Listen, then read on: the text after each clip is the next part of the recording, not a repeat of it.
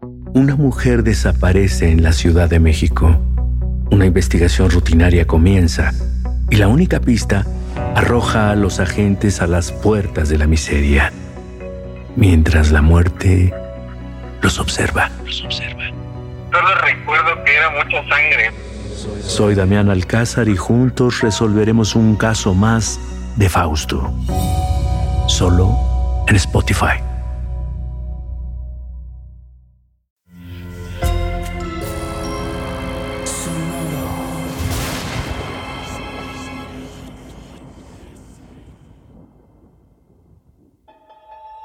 Portal Sonoro no se hace responsable de las visiones, pesadillas o encuentros cercanos del cuarto tipo que puedan suceder antes, durante o después de la experiencia. Para una experiencia sonora completa recomendamos audífonos para dejarte envolver por el mundo de Stephen. Escucha bajo tu propio riesgo. Ponte a trabajar, idiota. Tienes cosas que hacer hoy. Ponte a ello. Stephen se siente a escribir un nuevo relato que le han encargado. Tiene un enfoque en una historia de amistad que deriva en muertes violentas.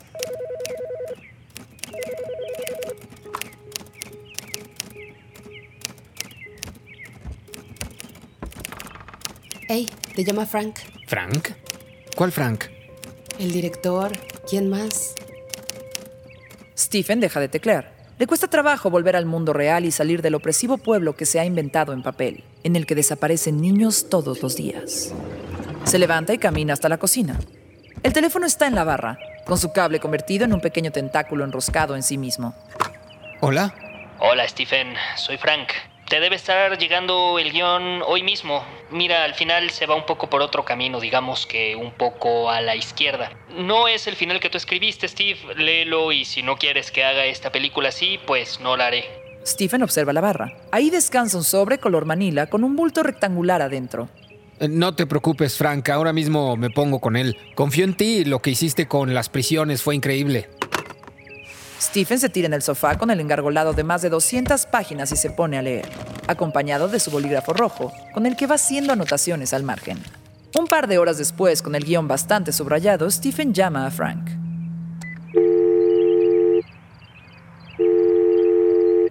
¿Hola? Hola, Frank. Stephen acá. Ya lo leí. Me encanta tu final. Lamento no haberlo pensado yo porque habría escrito eso en su lugar. Es perfecto. Necesitamos películas que se atrevan a retar a la gente. Necesitamos esa cosa de Night of the Living Dead, donde no hay un bonito moño y ese tranquilizador sello feliz de Hallmark. Bien, vale, genial. Lo tomo como un gran cumplido y un respaldo. Haz tu película, amigo. Mientras Stephen escribe, los días se diluyen sin noticias de Frank. Una mañana, cuando está bebiendo una cerveza dominical, el teléfono vuelve a sonar.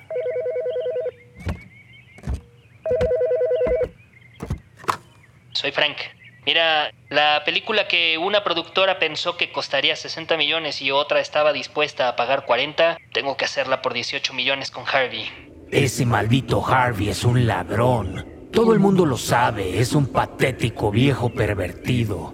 Stephen observa la barra, el pan dulce y las moscas que lo atacan, los juguetes de Star Wars de Joe regados por el piso, los sobres con las cuentas que llegan de todas partes y que se acumulan. Bueno, es la película que quieres hacer y en nuestro género hay una larga tradición de trabajar con presupuestos bajos y recursos limitados. Así que haz tu película de bajo presupuesto. Ok, así será. En cuanto tenga más noticias, te las haré saber.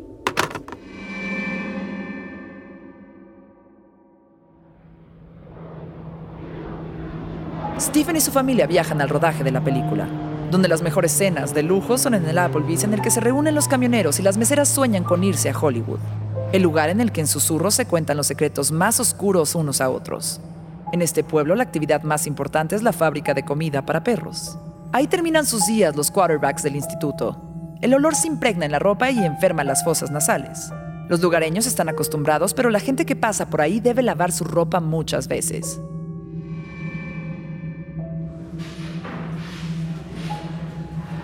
Papá, ¿por qué hay tanta niebla? La niebla es la parte principal de esta historia. La niebla es lo que temes. La niebla es tu miedo, la niebla eres tú pensando que no puedes hacer nada. Eso es la niebla. El pequeño Joe camina de la mano de su padre, escuchándolo y asombrándose de la niebla que cubre automóviles, personas, paredes y puertas, sin entender que está en el set de una película y que nada de lo que ve es real. Si sigues adelante a través de la niebla, descubres que realmente puedes lograr casi cualquier cosa. Pero si te rindes antes de aventurarte en la niebla, entonces terminas derrotado, ¿entiendes?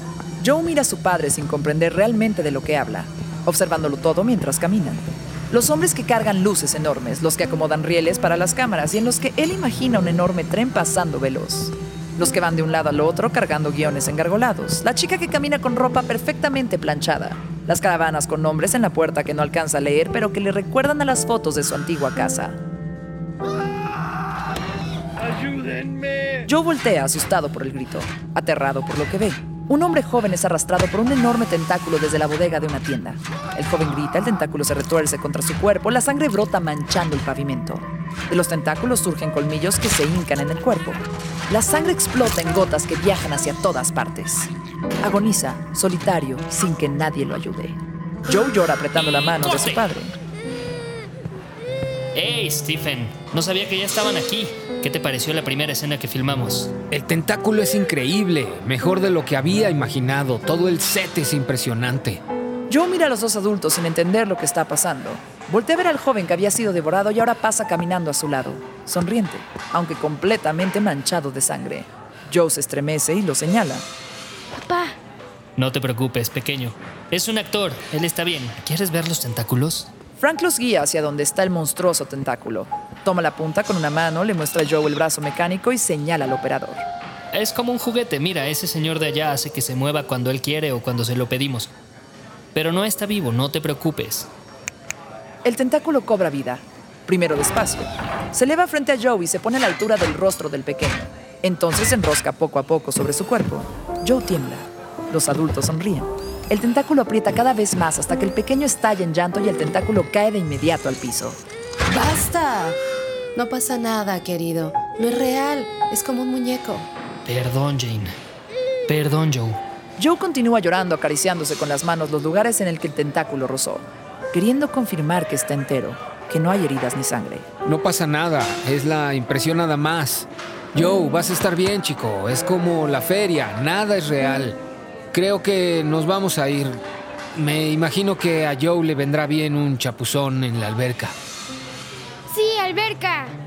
Mañana volvemos. Stephen carga a Joe y le limpia las lágrimas. Lo abraza y se lo lleva al auto. Jane se despide de Frank. Es estupendo lo que estás haciendo. Nunca me lo imaginé. Mañana nos vemos. Estoy muy entusiasmada. Creo que has captado a la perfección este libro. Gracias, Jane. Viniendo de ti lo tomo como un gran cumplido. La familia pasa la tarde en la alberca del hotel, entre risas, refrescos y hamburguesas. Se divierten como todas las familias cuando están en una piscina, pero en el fondo, sin decirlo, el pequeño Joe se sumerge temiendo que el tentáculo lo arrastre y se pierda en lo más profundo y oscuro de la alberca a medianoche. Juega con miedo, es una sensación agridulce y nueva, pero no dice nada.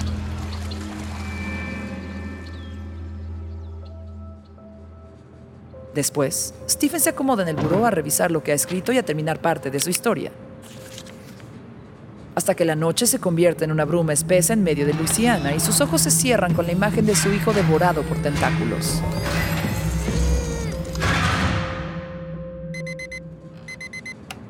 Buenos días. Vamos al Applebee's a desayunar y de ahí al set. Eh, sí, corazón, porque en este hotel no hay nada. Vaya pueblo.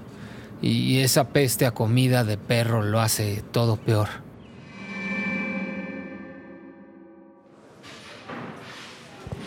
Después de desayunar, Jane, Joe y Stephen llegan al set. Las personas vienen y van, todos con prisa. Los tentáculos y otros monstruos descansan en una bodega. Joe se paraliza al ver un insecto de su tamaño que mueve las alas mientras un motor ronronea en la distancia. Las alas baten el viento. Joe se petrifica. El insecto lo mira a los ojos, el zumbido lo envuelve todo. Joe aprieta la mano de su madre. Jane se da cuenta de que su hijo tiembla. ¡Ey! Disculpe, apague eso, por favor. El operador del insecto aprieta un botón y el animal deja de moverse. Joe suelta la mano de su madre. Lo siento, no me di cuenta. Estaba probando el funcionamiento del bicho este. No se preocupe, es que el chico se impresiona con todo esto. Los tres se dirigen hacia la entrada de la tienda, donde están las cámaras y el equipo de filmación, acomodando objetos, maquillando sangre, señalando luces. Papá, ¿por qué hay tantos monstruos aquí? Verás, a ti te gustan las hamburguesas de McDonald's, ¿cierto? ¡Sí! Bueno, digamos que esas hamburguesas son como las películas de dibujos animados que ves en la televisión, en las que todo sale bien y son felices. ¿Te gusta, no? Joe asiente con la cabeza mientras sus ojos pasean por los monstruos que duermen en la parte trasera de los trailers. Ya no solo hay tentáculos, hay aves de rapiña con la piel gris, insectos mayúsculos y animales como lobos, todos con los ojos vacíos. Pero si solo comieras esas hamburguesas con queso, no probarías nunca otra cosa, te estarías limitando. Joe observa a su padre, sin entender lo que quiere decir con las hamburguesas y los monstruos. Stephen se da cuenta que se está enredando. Bueno, digamos que esta película es como una comida exótica, no una quarter pounder.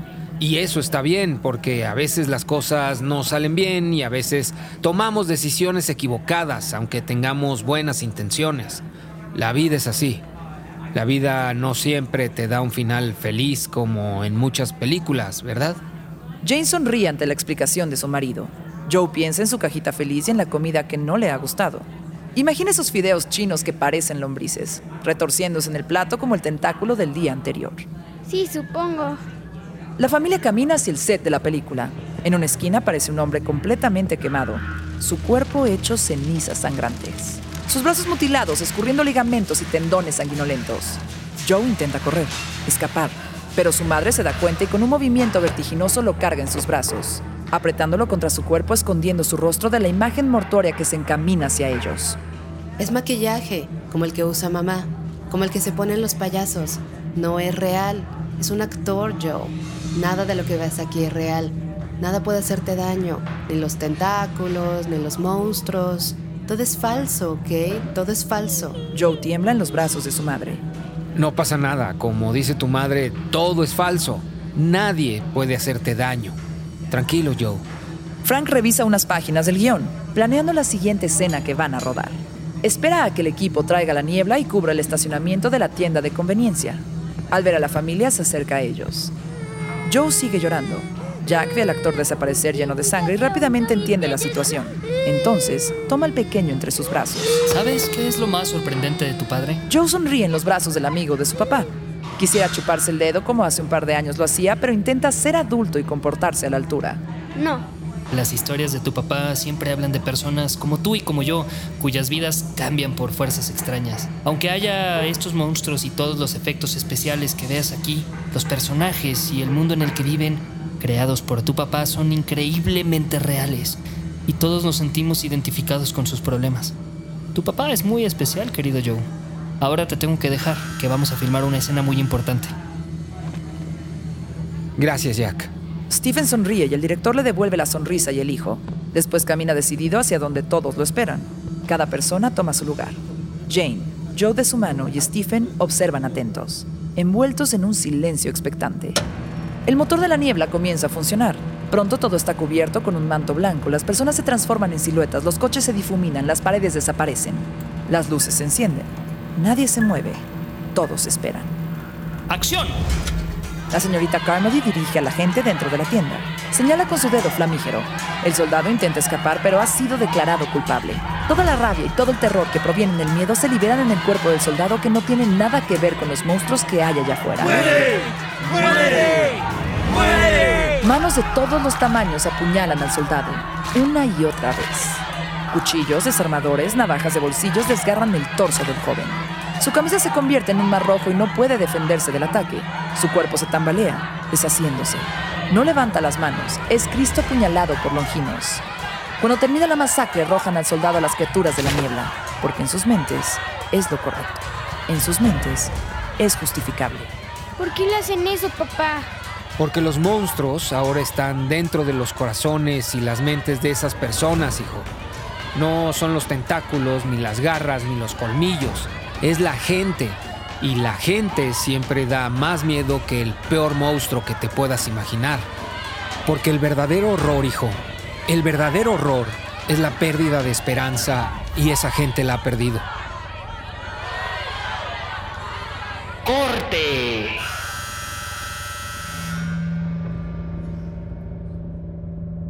Este episodio está inspirado en la novela La Niebla, The Mist, publicada originalmente en la antología Dark Forces en 1980.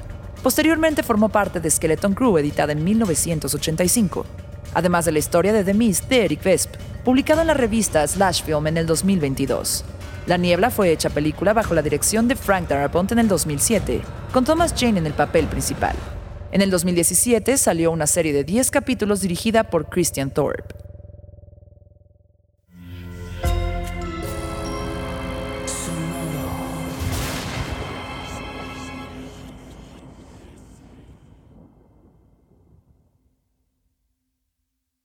Save big money on everything for your next project at Menards. Spring is here, making it the perfect time for outdoor projects. Suncast storage sheds are an excellent solution for protecting outdoor lawn and gardening tools. They're easy to assemble, and the all weather construction provides water resistance and UV protection. Save big on Suncast storage sheds. View our selection of Suncast products today in store and on Menards.com.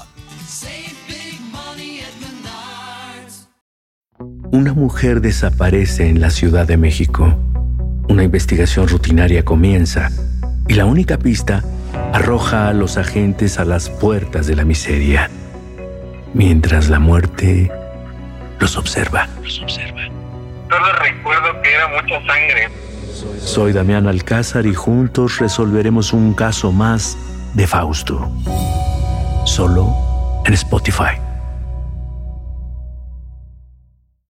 Sé bienvenido a Tristan Terror, mi podcast donde comparto múltiples vivencias paranormales que mi propia audiencia me manda. Relatos sobre brujas, sectas, fenómenos extraños en distintos lugares conocidos de México. Adéntrate para que conozca los relatos más aterradores de México. Y así esta noche, te aseguro tendrás dulces pesadillas. Escucha Tristan Terror en cualquier plataforma de podcast. With the Lucky Land slots, you can get lucky just about anywhere.